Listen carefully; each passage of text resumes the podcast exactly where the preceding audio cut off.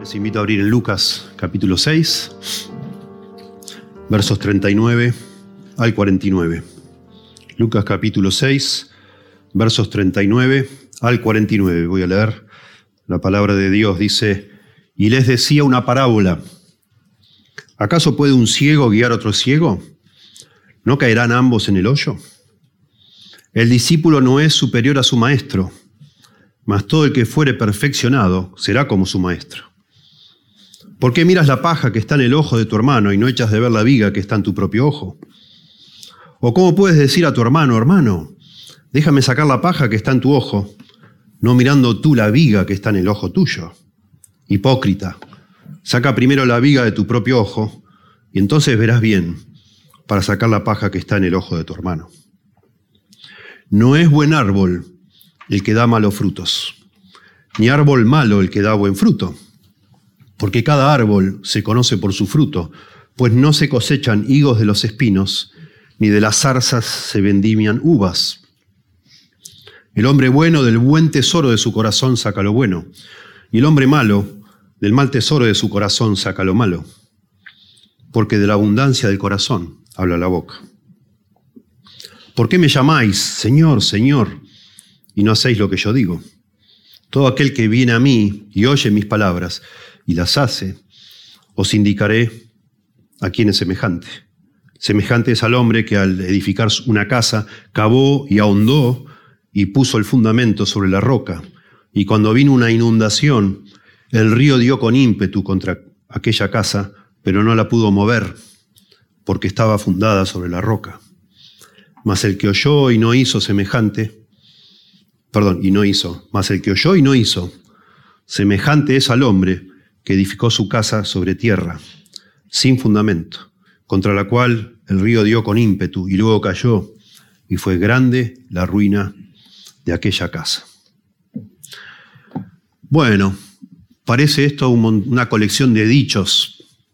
Dice que les va, empezó a enseñar en parábolas, les decía una parábola y empieza como a, para algunos comentaristas esto es como una ensalada de distintos dichos y cuesta ver cuál es lo que une todo esto. Y para nosotros es muy importante siempre, para poder interpretar correctamente un pasaje, tratar de entender dónde empieza y dónde termina una unidad de pensamiento, así le llamamos. Porque cuando estamos hablando de una unidad de pensamiento, se supone que todo lo que está dentro de esa unidad habla del mismo asunto. Y es importante. Para mí, para todos los que queremos ser fieles a las escrituras, es muy importante discernir eso. ¿De qué está hablando este pasaje? Yo asumo, entiendo que estos, todos estos 11 versículos hablan de un tema en particular. Pero es muy difícil encontrar ese tema. Y entonces salimos a buscar pistas. ¿sí? Bueno, alguna pista acá es que son dichos parabólicos no son parábolas. Quizá la última, en todo caso, sería una parábola, pero son lo que se llama dichos enigmáticos o parabólicos, donde no hay una historia en general. Ustedes saben, en la parábola hay una historia, ¿no? Hay una introducción, muchas veces, una historia y después una aplicación de esa historia. Acá más, más bien son dichos, dichos parabólicos en el sentido de que son muy conocidos, son muy usados. De hecho, cuando nosotros investigamos en el Nuevo Testamento, vemos sobre todo en los evangelios, que muchos de estos dichos, o algunos de estos dichos, se usan en otros contextos también. Por ejemplo, guías, ciegos de guías, eh, guías de ciegos, perdón. Ciegos, ciegos, guías de ciegos, ¿sí? Eso se dice en otras partes y en otro contexto y aplicado a otras personas en otra forma. Lo mismo que un, buen, un árbol bueno da buen fruto y un árbol malo da mal fruto. Se dice en otros lados. En ese sentido son parabólicos, ¿verdad? Que son archiconocidos por todo el mundo. Son como refranes. Y esto es lo que está haciendo acá el Señor, hablando de alguna manera parabólica en el sentido que tiene aplicaciones universales, que de pronto aún trascienden este sermón. Esto es un sermón, ese sermón en el llano, dice cuando comienza ya Lucas los oyentes de este sermón también es clave que lo determinemos para entender qué, es lo que está diciendo. ¿Quién está oyendo este sermón y a quién quiere dirigirse Jesús y qué quiere lograr? Y cuando empieza este sermón, un poquito antes, en Lucas 6:20 creo que es, dice, alzando los ojos hacia sus discípulos, decía, y la audiencia central de este sermón son los discípulos del Señor. El Señor está como exponiendo, como decimos nosotros, poniendo todas las cartas sobre la mesa de qué significa seguirlo a Él. Él se presenta como un gran maestro para que personas quieran seguirlo a Él. Bueno, ¿qué es lo que Él demanda? ¿Qué es lo que Él busca? ¿Qué es lo que pretende? ¿Cuál es el estándar? Etcétera. Y nos habla, ya hemos visto de las, en las bienaventuranzas, que Él está buscando personas que, que son quebrantadas, que reconocen su necesidad espiritual. Él no viene a, a formar una nueva secta dentro del judaísmo para llenarlos de hipócritas. No. Él viene como de parte de Dios a verdaderamente buscar el corazón de las personas que seriamente, de corazón, lo busquen a Él, que entiendan que ninguno de nosotros somos ningún fenómeno, somos pobres, somos quebrantados, ¿sí? tenemos hambre y sed de justicia, etcétera, etcétera. Somos personas que necesitamos de Dios. Sin Dios no podemos hacer nada.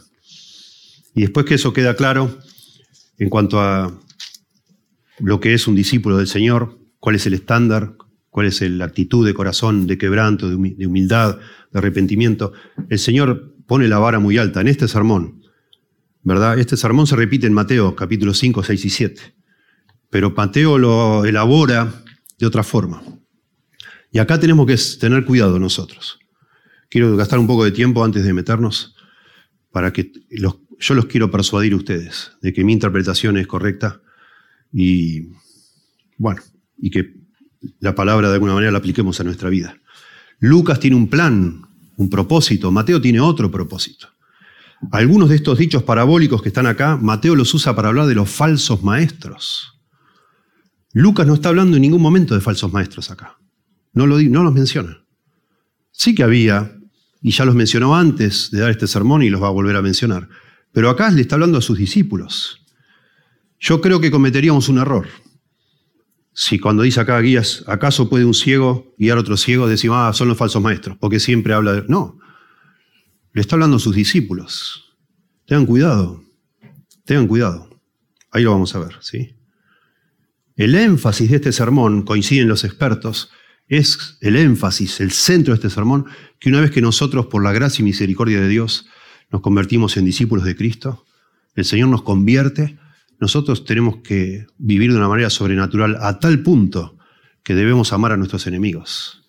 Digamos, esa es la, demostración que ha pasado, que ha habido un cambio en nuestro corazón cuando somos capaces de amar de verdad a nuestros enemigos. Ese es el énfasis. Lo que más tiempo se dedica acá, lo que más se machaca y se repite, es amar a nuestros enemigos. O sea, el, aspecto, la vara es muy alta, es muy alta. Esta semana que pasó leí todo el capítulo de la Mishnah, que es el, libro que recoge todas las, las, interpretaciones de los rabinos, que primero comenzó como cultura oral y después se puso por escrito, de la Torá, de los cinco libros de Moisés. Leí el capítulo que habla sobre el día de reposo, completo. Y yo no lo podía creer. Y no lo puedes creer. Las cosas que se discuten, ¿no? Eh, ¿Está bien desatar un nudo en el día de reposo? ¿Está bien o no está bien? Y discuten los rabinos. Y al final está bien si lo haces con una sola mano. Si lo haces con las dos, eh, tenés que, sos responsable de pecado, tenés que llevar una ofrenda al templo por haber pecado, etc. Si un pordiosero, lo que más leí, lo que más se discute después en el Talmud, si un, hombre, un, un, un pordiosero, una persona que está mendigando, en el día de reposo estira la mano con un bol para pedirte comida y, la mano está dentro de tu casa y él está afuera, eh, ¿qué, y bueno, empiezan a discutir todo, ¿no? El tamaño del bol, si está dentro, si es privado, si es público, cuánto, etcétera. Cuánto eh, se puede permitir alguien que, que haga o que no haga, si le das comida, estás pecando o no estás pecando, bueno, depende de lo que hagas para darle, etcétera. Y así discuten y discuten y discuten y discuten. Y aparece Jesús, porque eso se venía discutiendo oralmente antes que venga Jesús. Después se escribió. Y aparece Jesús diciendo, bueno, yo soy un maestro, yo soy un rabino, y esto es lo que yo espero, lo que yo busco. Yo busco personas quebrantadas, que se den cuenta que están en pecado, no que se sientan justos. Yo busco a esas personas. Y una vez que ellos me empiezan a seguir, lo que yo planteo no es cuántos, eh, eh, cuántos eh, codos cuadrados se puede uno caminar o no caminar, o, cuántas semillas se pueden tirar para atrás, o que yo no, no vengo a buscar eso. Mis discípulos se reconocen como mis discípulos porque aman a los enemigos. El Señor pone la vara demasiado alta. La Biblia pone la vara demasiado alta. Se nos dice a nosotros que Dios espera que lo amemos con todo nuestro corazón, con toda nuestra alma y con todas nuestras fuerzas. Y amemos a nuestros prójimos como a nosotros mismos. La Biblia espera, Dios por medio de su palabra nos dice que Él espera de nosotros que seamos perfectos como nuestro Padre que está en los cielos es perfecto. Y eso nos pone bajo convicción de pecado a todos. Y eso es duro y es, triste para nosotros. Es casi ah, como inaceptable, digamos. Y entonces nosotros, los seres humanos, somos como expertos en reemplazar todas esas demandas tan, tan profundas, tan genuinas, por algo similar o parecido, que nos da la sensación de estar bien. Jesús termina este sermón y esto es una unidad de pensamiento, haciendo un énfasis en la posibilidad que tenemos todos nosotros de no ser sinceros, de irnos por las ramas, digamos así, de transformar lo que Él dice que es lo que debemos hacer como verdaderos discípulos de Él, eventualmente de Dios, que es lo mismo. Pero Él sabe que nosotros, los seres humanos, los que lo estaban escuchando en ese momento y los que lo iban a escuchar, que tarde o temprano lo íbamos, íbamos a reemplazar eso por otras cosas. Y por eso es también notable que terminando esta, casi terminando esta sección, lo que más se repite es la palabra hacer, hacer, hacer, hacer. Cinco veces. Verso 43, dos veces habla de hacer. Verso 46, verso 47, verso 49. Hacer, hacer, hacer. Hacer. Algo también notable en toda esta sección son los pares de a dos. ¿sí? Tenemos dos ciegos, el ciego que dirige y el, que lo sigue, el ciego que sigue, ¿verdad? Son dos, dos ciegos. Tenemos el maestro y el discípulo, también. Tenemos el, que tiene la paja y el que tiene la viga en el ojo, dos personas. Tenemos el árbol bueno y el árbol malo, ¿verdad? Tenemos el cimiento bien hecho y el cimiento mal hecho. Son todo de a pares, todo aquí.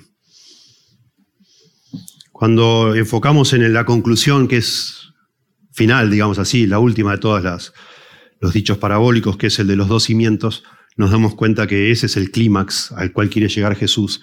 Y es que hay personas que oyen a Jesús pero no hacen nada con eso y se van y se engañan a sí mismos. Ya sienten que son, son seguidores de Jesús. Y Jesús dice, no, si vos oís y no haces, solo estás preparándote para una calamidad espiritual. Te estás engañando a vos mismo. De manera que yo titulo a este sermón Advertencias contra la posibilidad de engañarnos espiritualmente o advertencias contra el autoengaño espiritual.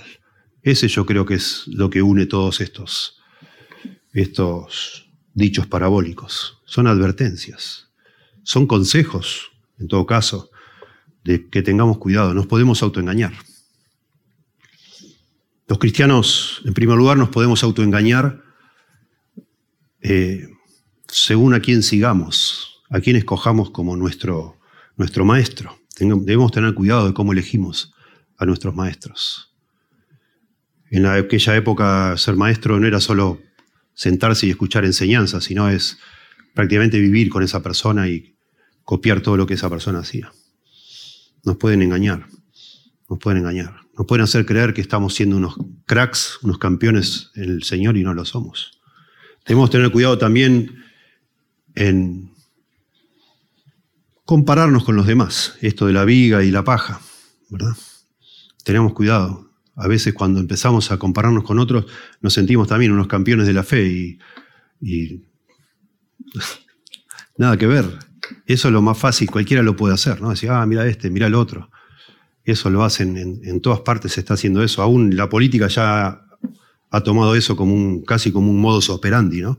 Inventarse un enemigo y darle con el enemigo y, ya nunca haces autocrítica de nada. No haces introspección, no miras tus errores, nada. Siempre es el otro el que está y te sentís un crack. Y no lo sos.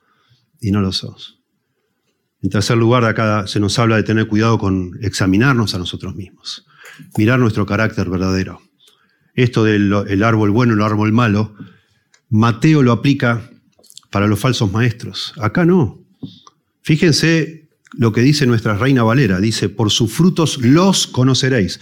Como título le ponen antes del verso 43. Los conoceréis. Eso es lo que dice Mateo. Acá no dice los conoceréis. No dice nada de eso.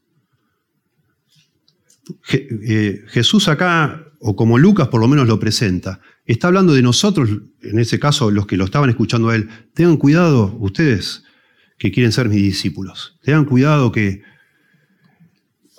de creerse más de lo que son, de autopercibirse de tal o cual forma. Fíjense los frutos de su vida, el carácter. Miren realmente quiénes son ustedes. Y finalmente, bueno, habla de tener cuidado qué hacemos con lo que leemos o escuchamos de Jesús, ¿verdad? Tenemos que tener cuidado a quién seguimos, tenemos que tener cuidado de andar mirando demasiado o comparándonos con los demás, tenemos que tener cuidado con nosotros mismos. Y por supuesto tenemos que tener cuidado con las palabras de Jesús para ser verdaderamente discípulos del Señor. Estamos hablando a creyentes, ¿verdad? Sí, veamos uno por uno. En primer lugar, lo pongo así de manera cortita, ten cuidado a quien sigues. Primer consejo, ten cuidado a quien sigues. Ten cuidado. Versos 39 y 40. Y les decía una parábola. ¿Acaso puede un ciego guiar a otro ciego? ¿No caerán ambos en el hoyo? Eso es un dicho súper conocido de la época de Jesús. Es súper sentido común, digamos, ¿no? Todo el mundo entiende esto y lo usarían de maneras distintas. El Señor dice claramente que según a quien yo siga es como de alguna manera esa persona, yo le estoy dando sin querer el, carácter o el, privilegio de ser quien me filtre todo lo, bueno, todo lo que venga en este caso de Jesús o de la Biblia.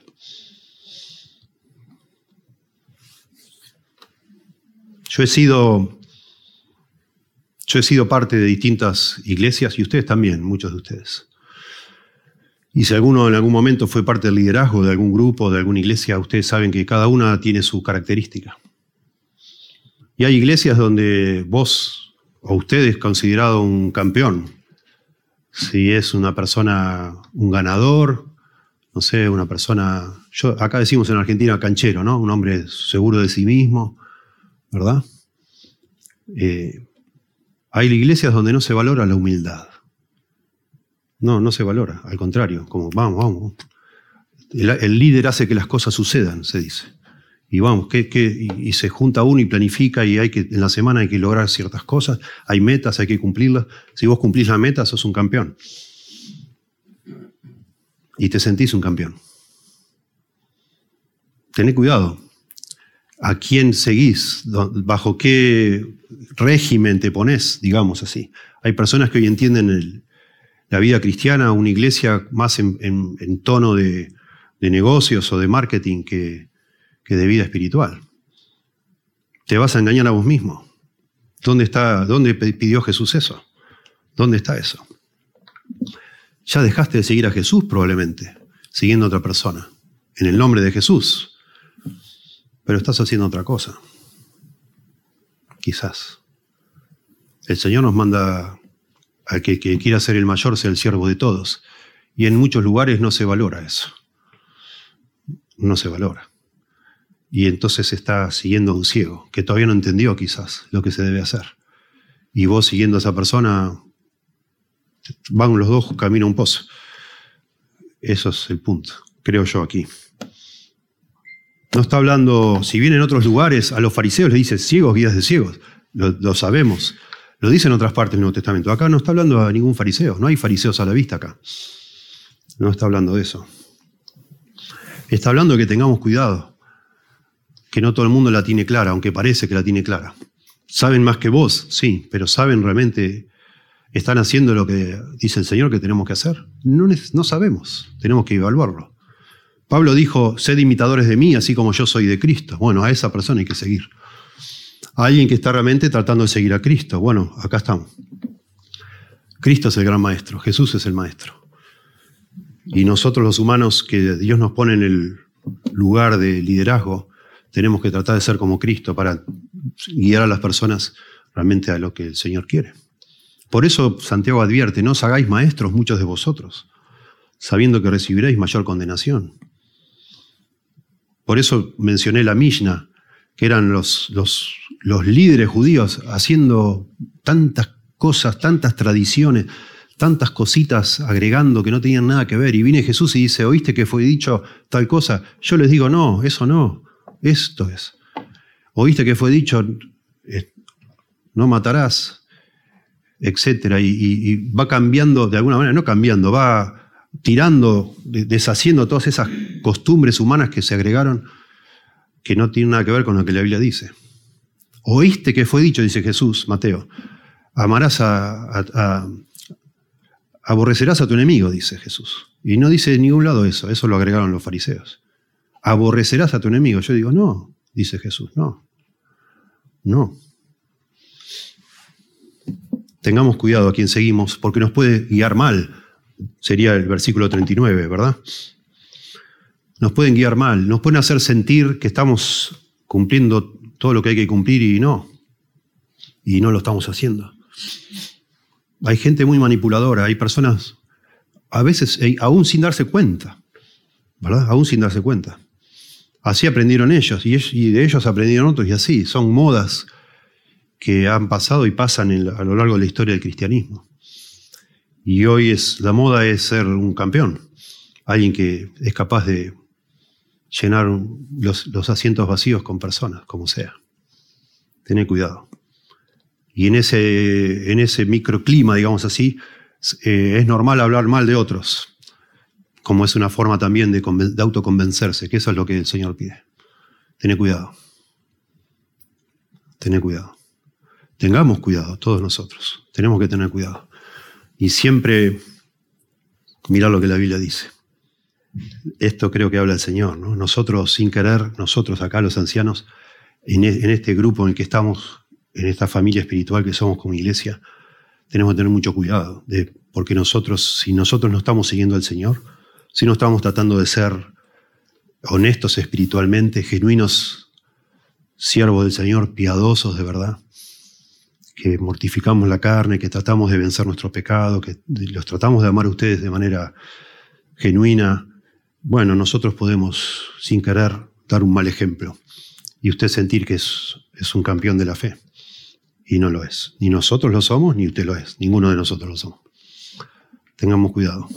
Siempre la Biblia es la que, siempre Jesús, ¿verdad? Es el que, el centro, es la cabeza de la iglesia y a través de la Biblia es como Él nos va guiando. Y no, nosotros nunca debemos de ninguna manera eh, cerrar la Biblia y decir, no, el pastor lo dice. No, abrí la Biblia y fíjate, mira lo que hace tu pastor Fíjate cómo trata a su esposa, cómo trata a sus hijos. Fíjate el fruto de realmente si es un hombre de Dios, cómo son sus hijos. La Biblia nos dice que esa es la manera. Por eso los requisitos para los que van a estar en el, liderazgo de la iglesia son muy altos y todos tienen que ver con la conducta. Fíjate cómo habla, cómo se conduce. Fijémonos todos, ¿sí? Eh, todos somos imperfectos, todos estamos tratando, pero eso es el punto, ver si esa persona realmente está tratando sinceramente de obedecer a Dios. Y si no, no lo sigas. Si no hay humildad en esa persona, no es digna de ser seguida. Si se presenta como un campeón y no es un campeón. Si no puede reconocer un error, si te ofende y cuando vos le, decís que te ofendió, no, no, no reconoce nada. No te pide perdón. No se humilla. Él no está siguiendo a Cristo. No. Creo yo que no ustedes sabrán y verán, pero tenés que tener un criterio de alguna manera para evaluar. Y el criterio son las escrituras. Lo que vos tenés que hacer como cristiano lo tengo que hacer yo, como líder. No hay un estándar diferente, mayor ni, ni superior. Si yo te digo a vos de corazón que tenés que hacer tal y tal cosa y yo no lo hago, bueno, soy un hipócrita. Y tené cuidado porque vas a ser vos un hipócrita también. Porque al final el líder, digamos, establece el paso, digamos, ¿no? Es el que los líderes en esta iglesia, que somos nosotros, de alguna manera ponemos acá la, cultura que hay en esta iglesia, lo que se valora, lo que se, lo que se aplaude, digamos así, lo que se acepta. De eso habla este proverbio, ¿verdad? Al final nos vamos a caer en un pozo. Y acá la palabra pozo es un pozo enorme, no es una, zanja. No es que vamos a tropezar y nada más, no vamos a caer en un pozo, en un buen pozo. Y eso no, es nada bueno, no vamos a ir a ningún lado, digamos. A lo mejor un día Dios abre tus ojos, y es lo que nos ha pasado a algunos, y te das cuenta que perdiste un montón de años. Lo hiciste de corazón, bueno, vos pensabas que estabas sirviendo al Señor, pero no estaba bien lo que hacías, no era lo que Dios te pedía, no pedía a Dios eso. Una persona miente, ahora vamos a ese punto, pero si la persona vos ves que miente, que exagera, que cambia las cosas, etcétera, ten cuidado, vas a terminar haciendo vos lo mismo. El que anda con sabio, sabio será. No te entremetas con el iracundo para que no aprendas sus costumbres, etc. Dice la palabra, ¿no? Bueno, no solo tenemos que tener cuidado a quién seguimos porque nos puede desviar, sino también porque vamos a llegar a ser como Él. Y ese es el segundo dicho acá. El discípulo no es superior a su maestro, mas todo el que fuere perfeccionado será como su maestro al final vas a ser como tu maestro. Y de nuevo, acá la, figura detrás de esto, lo que los oyentes originales pensaron es la figura de maestro y discípulo de aquella época, que poco menos que se lo llevaba a vivir a su casa el maestro y le enseñaba todas las cosas. Y al final vas a ser como tu maestro. Al final vas a ser como tu maestro. Yo no quiero decir, a mí me da vergüenza, cosas que he dicho y hecho sin darme cuenta, no sé copiando a mis maestros, haciéndome el canchero, ¿no? El, piola, el, líder. qué pavo, tremendo, qué líder ni líder. Tratando a veces de manera despectiva a personas que, que no lo merecían, solo para, no sé, copiando una forma. Nada que ver. Gracias a Dios, el Señor tuvo misericordia de mí. Bueno, por supuesto, ya he pedido perdón de eso, pero gracias a Dios he visto hombres piadosos. Yo ya les he contado al pastor Tolopilo, hermoso hombre, hermoso, un hombre humilde, un hombre transparente, vulnerable. Eso a mí me ha sido de mucha bendición, de mucha bendición, con un montón de errores que los pude ver porque él se los deja ver, obviamente. Qué bendición, qué bendición. Y, qué bendición ver como ejemplo, que no pierda autoridad una persona por ser lo que es, normal. Y aprende uno y sin querer yo lo veo, a veces nos reímos con Jonathan, somos medio parecidos porque los dos estuvimos bajo el mismo maestro en ese aspecto y valoramos ciertas cosas.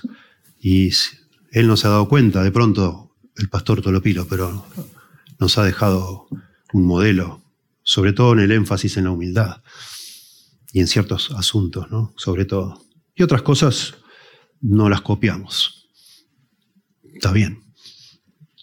Es correcto, no hay problema. Pero hay un peligro. Hay un peligro de autoengañarnos según a quien está siguiendo. Porque vos, el, el, estándar ya no es Jesús, sino es tu maestro. Y si tu maestro no está buscando a Jesús, bueno, el estándar es otra cosa, es una caricatura. Y te produce un exceso de confianza, una sensación de que estás bárbaro, que sos un, campeón, y no lo sos. Y no lo sos. No te equivoques, es el punto. Bueno, acá estamos, ¿qué, ¿qué, vas a hacer? No? ¿Te vas a ir a buscar otra iglesia? el punto es que nosotros tenemos que tomar esto seriamente, los que somos líderes. Pero el punto que yo te estoy tratando de decir es, viendo acá, ¿no? Es que tenés mucho cuidado. Usa la Biblia, pensá, no copies todo. ¿Verdad? Dice un hombre, siga a Jesús y se parecerá más a él. Si su líder es ciego, entonces lo seguirá a cualquier pozo o agujero en el que se meta. Si su líder ve con claridad moral, entonces lo seguirá hacia la justicia y la verdad. Si seguimos a personas que son hipercríticas y condenatorias, tarde o temprano su forma de actuar se convertirá en parte de nuestro lenguaje y de nuestra conducta. Si seguimos a alguien que siempre edifica a los demás, que muestra bondad y humildad. Entonces también aprenderemos a ser compasivos, pacientes y sensibles. Precioso. Así es. Por eso es tan, en el Nuevo Testamento es tan importante que los, líderes sean calificados, que la iglesia los examine y los elija de acuerdo a su, su, carácter moral, que sea irreprensible, dice, es el principal de los, ¿verdad? El que anhela obispado, dice 1 Timoteo 3, buena obra desea, pero es necesario que el obispo sea irreprensible. Y empieza a dar toda una lista. Y entre, en esa lista, notablemente, una de las cosas que menciona también es que, que sea un buen padre, que tenga a sus hijos en sujeción, con toda honestidad y honor. ¿Sí? Porque es el fruto, ahí se ve el fruto. Este hombre, bueno, los hijos lo respetan, o no. Los hijos lo toman, no le toman nada en serio. Mm, qué, pasará ahí, no? El hombre este viene, actúa dos horitas cada domingo, pero la semana es un demonio en la casa. Los hijos quieren huir. Bueno, quizás no es un buen modelo. Quizás no, seguro, si ese es el caso, ¿no? En segundo lugar, ten cuidado con compararte. Versos 41 y 42. Otro dicho parabólico acá, o, este, enigmático en un sentido. ¿Por qué miras la paja que está en el ojo de tu hermano? Verso 41. Y no echas de ver la viga que está en tu propio ojo. Esto es algo absurdo, es una exageración. Tanto lo hemos repetido y tan parte de la cultura, todo el mundo lo conoce en el occidente, que ya no nos ponemos a pensar mucho. Pero es algo que está dicho de tal forma que sea tan exagerado que cause gracia, porque ninguna persona tiene una viga en el ojo. Está hablando de la viga principal de una construcción. Imagínate una persona caminando con una viga, cuidado, correte, correte, no, no existe tal persona. Pero la situación, es, la situación es un poco absurda por eso. ¿Qué me estás dando vos cátedra y clases de qué si vos sos un desastre? ¿De qué me hablas de la paja de mi ojo? Mirá vos la viga que tenés, sacate la, la viga de tu ojo, ese es el punto, ¿no? ¿Quién sos vos para venir a sermonearme a mí si vos sos un desastre? Así a veces hablan los adolescentes con su padre, ¿no? ¿Me estás cargando, papá? ¿De qué me estás diciendo? Si vos te fumás 40 atados de cigarrillo por día y me venís a mí a hablar de que, no sé, de que no haga tal o cual cosita, es un ridículo. Vos estás re atrapado en un vicio y me estás hablando a mí de los vicios. Es un tonto. Ese sería el punto, ¿no? Una exageración. Son todas preguntas, noten, preguntas retóricas. No tiene sentido. Y noten que de nuevo habla de la vista. Recién había hablado de los ciegos, un ciego que sigue a otro ciego. Ahora habla de una persona que no puede ver bien porque tiene una viga en el ojo. Interesante. Hay una conexión allí, ¿verdad? El punto es que uno debe examinarse uno mismo, ser autocrítico antes de ponerte a dar cátedra a los demás. Eso lo único que hace es fomentar de nuevo la hipocresía. Acá ahí dice hipócrita. Noten, verso 42. O cómo puedes decir a tu hermano, hermano, déjame sacar la paja que está en tu ojo, no mirando tú la viga que, en que está en el ojo tuyo. Hipócrita. ¿Mm? Verso 41 habla de compararse. ¿Por qué miras la paja del ojo ajeno cuando en el tuyo hay una tremenda viga? Y segundo, ya te das un paso más y te atreves a, a inmiscuirte y a darle un consejo, ¿no? O cómo puedes decir a tu hermano, hermano, déjame sacar la paja que está en tu ojo, no mirando tú la viga que está en el ojo tuyo. Hipócrita, falso, farsante. La palabra hipócrita ha tomado una connotación muy fuerte ya para nuestra época. En aquella época un hipócrita era un actor. Era alguien que estaba en el teatro, y se ponía una máscara, actuaba de alguien, se sacaba, ponía otra máscara y actuaba de otra persona y así. Es un actor, es un falso. ¿Qué estás? ¿Te estás haciendo el. ¿Qué haces? ¿Te haces el pastor acá? ¿Qué te pasó? ¿O te haces el bueno si sos un desastre? ¿Por qué me hablas a mí? Sacate primero la viga, andá, reformate vos y después vení, ayúdame si querés, te acepto. De nuevo, quizás eh, es, lo más típico que nos puede pasar para autoengañarnos es eso, mirar a los demás. Y mirar es, no es tan difícil, ¿no? Mirar el defecto del otro. Uh, mirá la pollera como la trajo, mirá, qué barbaridad. Cómo va a venir así a la iglesia. Y te vas a tu casa sintiéndote un santo y no sos un santo. ¿Qué tiene que ver la pollera? De pronto tendría que tener una pollera un poco más larga. Aceptamos, perfecto. Pero si eso a vos te hace sentir una santa, bueno, estamos todos mal. ¿Qué, qué tiene que ver eso con tu santidad? ¿Verdad? No tiene nada que ver. Son, de nuevo, cositas que los hombres inventamos para auto percibirnos como santos. Y hay muchas iglesias, lamentablemente, que en eso están, ¿no? parece que hay colgados en la puerta, como en, algunos negocios que venden materiales, hay, hay, cintas de medir, parece que hay en la puerta para ver hasta qué largo está el pelo, cómo tiene la pollera, y esto. Para sentirnos más santos unos que otros. Absurdo. Hipócritas. Hipócritas. Falta de sinceridad, ¿no? Cuando el Señor está diciendo que tenemos que amar a nuestros enemigos, a los que nos persiguen, a los que nos dañan, nos lastiman, eso es lo que tenemos que hacer. Perdonar a los que nos humillan permanentemente. Poner la mejilla, la otra mejilla cuando nos, ponen, nos, pegan en una, etc. Perdonar, perdonar, perdonar, etc. Yo me quedo, me quedo en este sermón, ¿no? si vamos al resto de la Biblia, es amar a Dios y amar al prójimo lo más que podamos. Pero de nuevo, nunca, nunca hacemos lo suficiente. Siempre estamos bajo convicción de que, ay Señor, yo no puedo, ayúdame Señor. Y así es un verdadero cristiano, quebrantado, humilde y no sintiéndose superior a otro. ¿De qué es eso? ¿De dónde sacaste eso? Es hipocresía pura. Estamos todos actuando, a jugando, actuando a ser lo que no somos delante del Señor, que lo ve todo.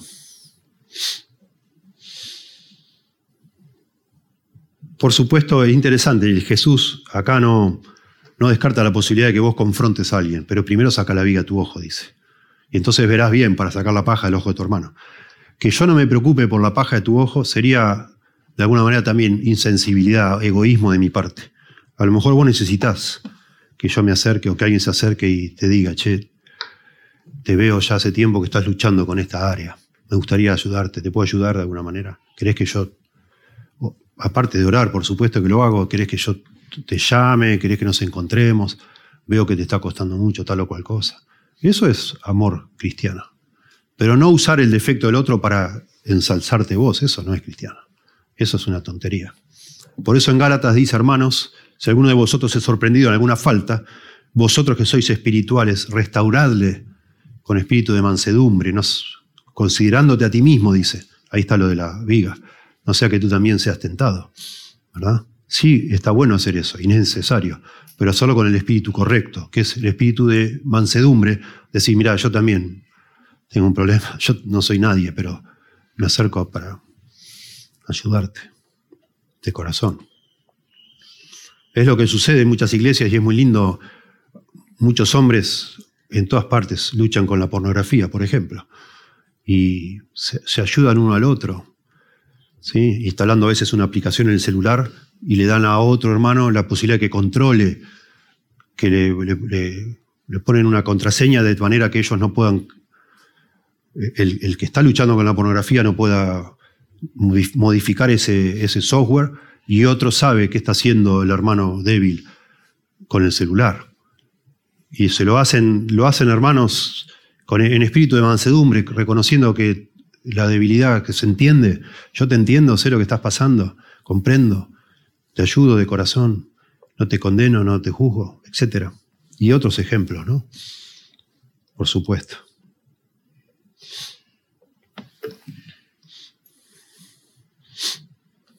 Es interesante, un paréntesis, casi un paréntesis, pero a lo mejor está implicado, no sabemos.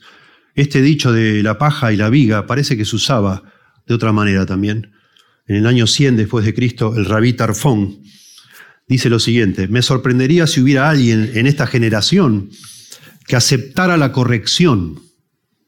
Otra forma de autoengaño, ¿no? Nadie te puede corregir. Si alguien le dice a un hombre, quita la paja de tu ojo, el hombre responderá, quítate vos la viga del tuyo. Una forma de decir, no me, no me hables, a mí no me digas nada. Bueno.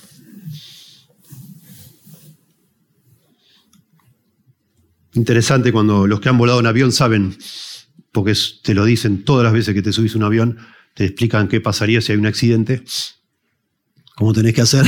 Uno dice, ¿para qué?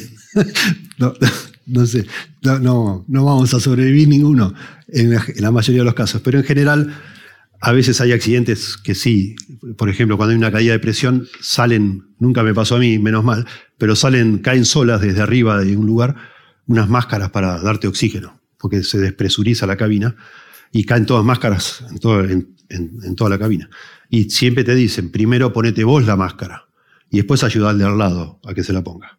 Nunca pretendas ayudar primero al otro porque vos te vas a desmayar si no, no tenés aire. Primero ponete vos la máscara y una vez que tenga la máscara, ayuda al que está al lado. ¿Verdad? Más o menos es una imagen muy interesante de lo que está diciendo Jesús. Trata vos de ser mi discípulo, de seguirme, de ser genuino.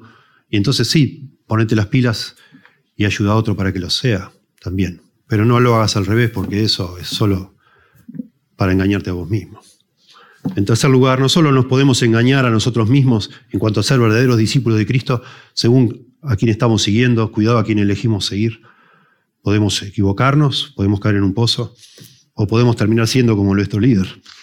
Segundo lugar, tengamos cuidado con compararnos demasiado con los demás o, compararnos, porque eso nos da una falsa sensación de estar bien y no es el punto. En tercer lugar, tener cuidado con tu carácter examínate a vos mismo, hacer algo de introspección para ver realmente qué está pasando en tu vida.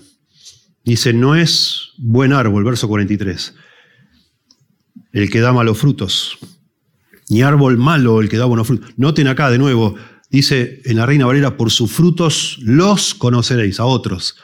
Noten que acá no habla de otros. Noten, incluso en el griego, y revisé todas las traducciones en español y no lo ponen, empieza el verso 43 con, con un conectivo que es, en griego es gar, que se puede traducir porque. Es como que sigue, sigue desarrollando esto de, mirar la, viga de tu ojo. Está explicando para, bueno, antes de vos mirar la paja, mirar la viga de tu ojo y acá conecta. El gar es un conectivo, no es un tema nuevo acá podríamos leerlo así, porque em, es, buen árbol el que da malos frutos, eh, no es buen árbol, perdón, porque no es buen árbol el que da malos frutos, ni árbol malo el que da buen fruto, porque cada árbol se conoce por su fruto. Pues no se cosechan higos de los espinos, ni de las zarzas se vendimian uvas. El Señor nos está llamando a, examinar nuestra, nuestro fruto, que sería de alguna manera los resultados de nuestra conducta o de nuestra vida.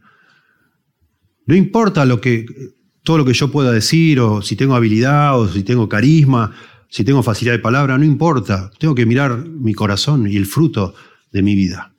Tengo que mirar, mirar cómo está mi familia, cómo está mi matrimonio, cómo están mis hijos. En todo caso, el fruto, mis discípulos, ¿qué están haciendo? ¿Cómo es en la iglesia donde yo lidero? ¿Es un conventillo? ¿Está todo el mundo hablando uno en contra de otro? A lo mejor todo sale de mi oficina ese problema. Tenemos que mirar mi fruto. Y entonces sí, ver si realmente estoy siguiendo al Señor de verdad o solo es un jueguito para mí. El fruto de un árbol coincide con el carácter de ese árbol, ese es el punto. Si es un higo van a salir higos, ¿verdad? Si el árbol es bueno van a salir frutos buenos y lo, opuesto también es cierto.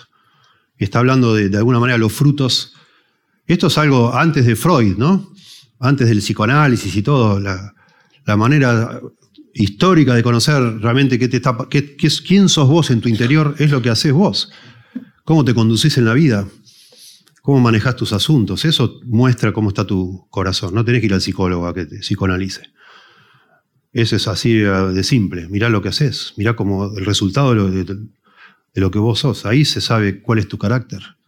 Está todo el mundo buscándote por tus deudas. Nadie confía en vos porque sos mentiroso, exagerás, prometés y nunca cumplís. Triste eso, muy triste. Cuando en alguna iglesia, y yo lo he visto, personas dicen, no, él, no lo tomes en serio. No, no, pero me lo dijo el pastor, no lo va a hacer. Él siempre dice, pues no hace nada. No lo va a hacer. Te dijo que te iba a regalar, sí, me iba a regalar no sé qué, no, sé, no, no te va a regalar nada. Él dice así. Tremendo. Tremendo. Bueno, pero acá de nuevo es para pensar en nosotros, no en los demás, ¿no? Pero puede pasar que llegue un momento que las personas digan, no, no lo tomes en serio. Y o los hermanos hablando, no, papá, olvídate. Busca otra manera porque de papá no va a venir nada. Tremendo. Qué interesante el pasaje que siempre citamos, porque es muy importante y muy profundo, que dice Jeremías 7, 17, 9 y 10. Engañoso es el corazón más que todas las cosas. Y perverso, dice. ¿Quién lo conocerá? Verso 9. Y el verso 10 dice, yo Jehová, que escudriño la mente, que pruebo el corazón, para dar a cada uno según su camino, según el fruto de sus obras. El corazón nuestro es engañoso. Lo que cuenta de alguna manera es el fruto, para decir, bueno, este es un árbol bueno o es un árbol malo. Este la tiene clara o no la tiene clara. Este realmente es un verdadero, genuino hijo del Señor. Este no, todavía no, no sabemos. No se ve, no aparece. Por el fruto. De nuevo, son dichos proverbiales que son, trascienden, ¿verdad? A, las personas que estaban escuchando a Jesús. Es algo cierto, todo el tiempo cierto.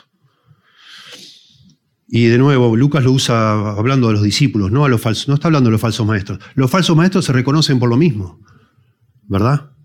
Y vos lo ves ahí y dices, wow, este hombre es tremendo como habla, pero fíjate un poco más, trata de ver su fruto, cuál es su carácter, quién lo respeta, etc.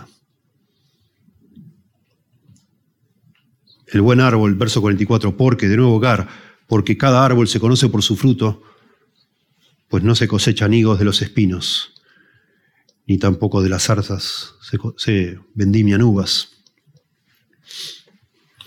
Nosotros vamos a producir lo que somos, ni una cosa ni más ni menos, según tu carácter, ¿verdad? Y a veces hay problemas y eso muestra el carácter de una persona. A veces hay conflictos, hay crisis en un grupo humano y ahí se ve realmente quién sos vos. ¿Sí?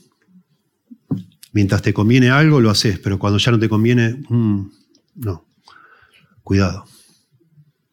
De nuevo, el punto acá es si sos o no sos un verdadero discípulo de Cristo. Ese es el punto. La intención de Lucas es el autoexamen, no examinar a los demás, ¿verdad? Vigilemos lo que y asegurémonos que realmente el Señor está en nuestro corazón y está produciendo un fruto. Y eso se ve en, crecimiento. ¿Sí? Si ya van 10 años de casado, 11, 12, 15 años casado, 20, y seguís agarrándote de los pelos en tu casa cuando nadie te ve, bueno, pensá un poco. Arrodillate y pedile al Señor que te ayude a ser un genuino discípulo de Cristo. Eso no puede ser. Entiendo que haya sido en algún momento, pero ya, ya, ya. El Espíritu Santo de Dios te tiene que estar cambiando. Si seguís mintiendo en tus negocios, mintiéndole a los clientes, exagerando todo, bueno, pensá. Seguís guardando odio, resentimiento en tu corazón por lo que te hicieron, quien sea que, que lo haya hecho, y no podés perdonar. Bueno, mirá tu corazón, mirá los frutos en tu corazón y sé genuino, un genuino cristiano. Si ya realmente el Señor te ha salvado y si no, bueno, que eso te traiga a Cristo de verdad. Un verdadero cristiano es alguien que, en el cual mora Cristo en su corazón y lo va cambiando. Si no pasa eso, bueno, no sos un cristiano. Pero el Señor está buscando personas que se reconocen así, quebrantados, pobres en espíritu, ¿verdad? No solo examinamos nuestro fruto, sino nuestro hablar, porque dice el verso 45, el hombre bueno, no hay, no hay justo en uno, no hay, no, hay, no hay nadie bueno en la Biblia. En la Biblia, en, el mundo, no hay nadie bueno, el único bueno es Jesús. ¿Por qué me llamas bueno? Dice Jesús al... ¿Se acuerdan al hombre aquel? Dice, hay uno solo bueno y es Dios. No somos buenos nosotros. No somos. Pero acá el Señor está hablando en un sentido relativo, como pasa a veces en los salmos, del justo, el justo, el justo. El justo en los salmos no es el que nunca peca, sino es el que está en línea con el pacto con Dios. Acá el hombre bueno es la persona genuina, sincera, que está siguiendo al Señor Jesús en los términos que el Señor pone. El hombre bueno del buen tesoro de su corazón saca lo bueno. Y el hombre malo del mal tesoro de su corazón saca lo malo. Porque de la abundancia del corazón habla la boca. Y acá está de nuevo, son metáforas hermosas, habla como que tenemos un tesoro adentro y ahí sacamos cosas buenas o cosas malas. Y cuando dice de la abundancia, y esa es la conclusión, la abundancia del corazón es como que rebalsa, nuestro corazón rebalsa y al, punto que no podemos esconder lo que de verdad hay en el corazón, se va a terminar escapando por la boca. Se va a terminar escapando por la boca. Y es cuestión de tiempo descubrir eso. Y o de la ocasión, ¿no? Acá somos todos buenos, en casa capaz que no, ¿verdad? Mintiendo, agrediendo, humillando con la boca, diciendo cosas que no se deben decir, maldiciendo a veces. Eso es lo que está en tu corazón, lo que de verdad está en tu corazón. Por eso, de nuevo, el el punto es ser genuinos. Esa es la conclusión del sermón de Jesús. Sean genuinos. Yo estoy buscando, no, no vine acá a armar todo un, castillo de naipes, cartón pintado. No. Yo vine a este mundo a buscar y salvar a lo que se había perdido y con ellos iniciar una revolución de verdad, de personas que de verdad, porque yo les he cambiado el corazón, de verdad aman a Dios y aman al prójimo y viven de corazón para el Señor. Generación de víboras, le dice Jesús a los fariseos. Mateo 12, versos 34 al 35. Generación de víboras. ¿Cómo podéis hablar lo bueno siendo malos? No podés. Porque de la abundancia del corazón habla la boca. Ven, un dicho parabólico, en otro contexto. Y dice, el hombre bueno, del buen tesoro del corazón saca buenas cosas, y el hombre malo, del mal tesoro saca malas cosas. Eso lo aplica a personas hipócritas. Pero acá lo está aplicando a discípulos. Tened cuidado. Tené cuidado. Y finalmente, en cuarto lugar, ten cuidado, y esa es la conclusión de todo el sermón, de oír y hacer. Ten cuidado de practicar, de aplicar, como quieran decirle, pero de oír y hacer. Dice verso 46, ¿por qué me llamáis Señor, Señor, y no hacéis lo que yo digo? Bueno, acá esto es una clave para todo lo que veníamos diciendo, hoy yo la dejé aparte. Pero uno se pregunta, ¿quién le llama a Jesús Señor, Señor? Los fariseos no. Los escribas tampoco, al contrario, ya lo venían rechazando. Los supuestos discípulos lo llaman Señor, Señor. Hasta ahora en el Evangelio de Lucas solo dos personas llamaron a Jesús Señor, Pedro y uno de los, un leproso que fue sanado. Le dijo Señor. Pero ninguno de los dos fue en ese momento reprendido por haberlo hecho, no fue hipocresía. De manera que lo que está diciendo Jesús no, se aplica solamente a, los, a, la audiencia original, sino es algo, digamos, que está anticipando que va a pasar. Va a pasar que va a haber gente a lo largo de la historia que va a decir que son cristianos, que van a decir Señor, Señor. la repetición doble, Señor, Señor, es para darle énfasis. No una vez, Señor, sino doble, como diciendo, ah, Señor, Señor, mandándote la parte de que amas al Señor y que, ay, el Señor. Y, y todo mentira. Es todo mentira. ¿Por qué me decís, Señor, Señor, y no hacéis lo que yo digo? Decís Señor, y acá no creemos que tenga la implicación de Señor equivalente a Dios, sino equivalente a amo, a dueño, a que yo estoy bajo tu autoridad, que te voy a seguir, que te respeto y que soy leal a tu autoridad. ¿Por qué me decís, Señor, Señor, y haces cualquier cosa? No soy tu Señor, no, me, no mientas. Todo aquel que viene a mí, explica el Señor, verso 47, y oye mis palabras y las hace, os indicaré a quien es semejante. Y entonces el Señor, bueno, aquí va el punto de todo lo que venía diciendo. Es hacer lo que el Señor dice. Tratar de hacerlo. Y como no podemos, generalmente no podemos, porque no podemos, quebrantarnos y venir al Señor como niños que no pueden resolver sus problemas para que Él nos ayude.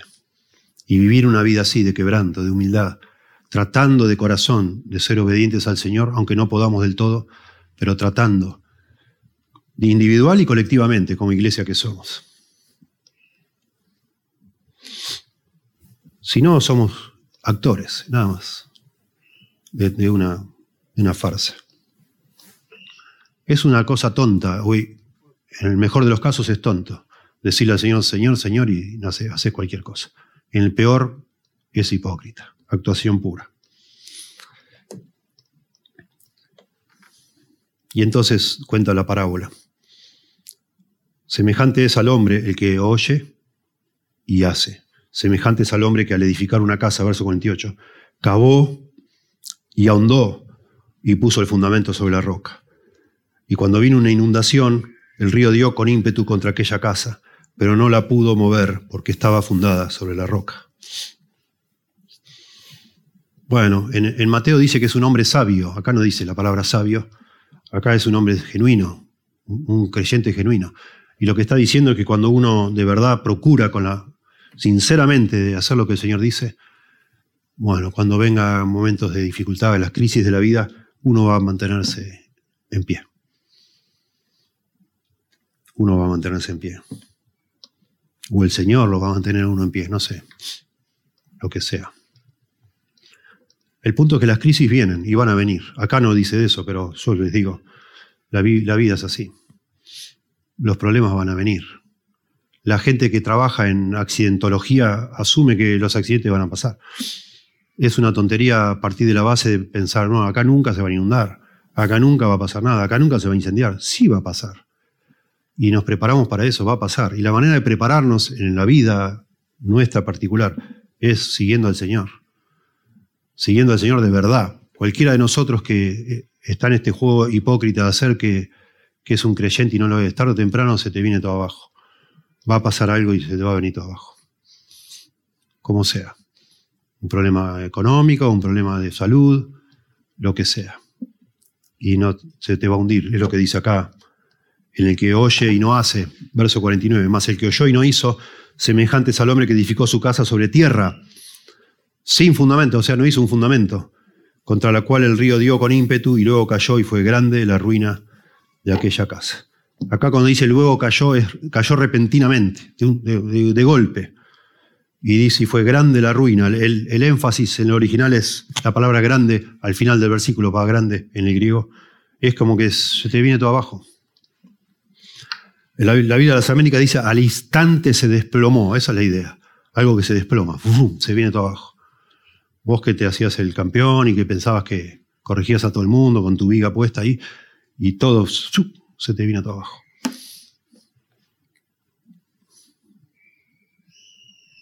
Una persona sin raíces espirituales, porque ignora, en definitiva, la enseñanza de Jesús. El punto es que la obediencia al Señor se convierte, en definitiva, en un cimiento para los tiempos de prueba, de crisis, de tormenta. ¿Sí? Bueno, parece esto una clase de moral, ¿verdad? Yo pienso que son exhortaciones necesarias para los que ya somos cristianos, sin duda, para tomar en serio al Señor. A veces el énfasis precioso en la gracia, hoy cantamos hermoso, la gracia, gracia, gracia. Dios nos perdona todo, pasado, presente y futuro, ni hablar. Pero eso no quiere decir que vivamos de manera, de manera no sobria, no tratando de verdad de seguir al Señor, porque total Él nos va a perdonar, porque Él nos tiene que perdonar, porque Él perdona todo. Y sí, es verdad que Él perdona todo. Y si somos sus hijos nos va a perdonar todo. Y nadie nos va a separar del amor de Dios y estaremos en el cielo. No importa lo que hayamos hecho después de haber sido salvos.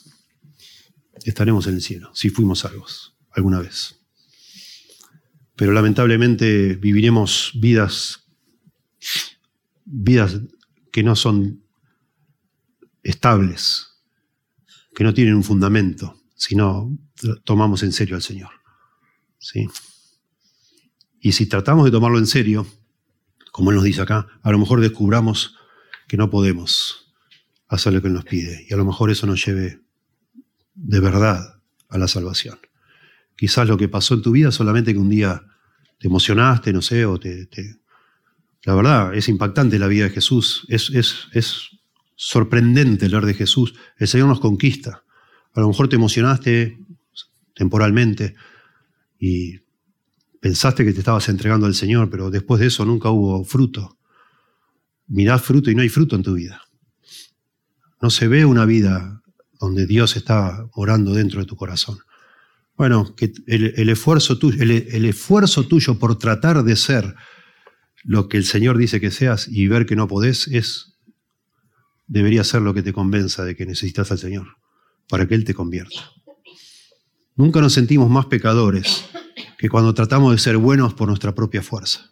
Y no podemos. Y no podemos. Bueno, el Señor use su palabra en tu corazón, como lo hace en la mía.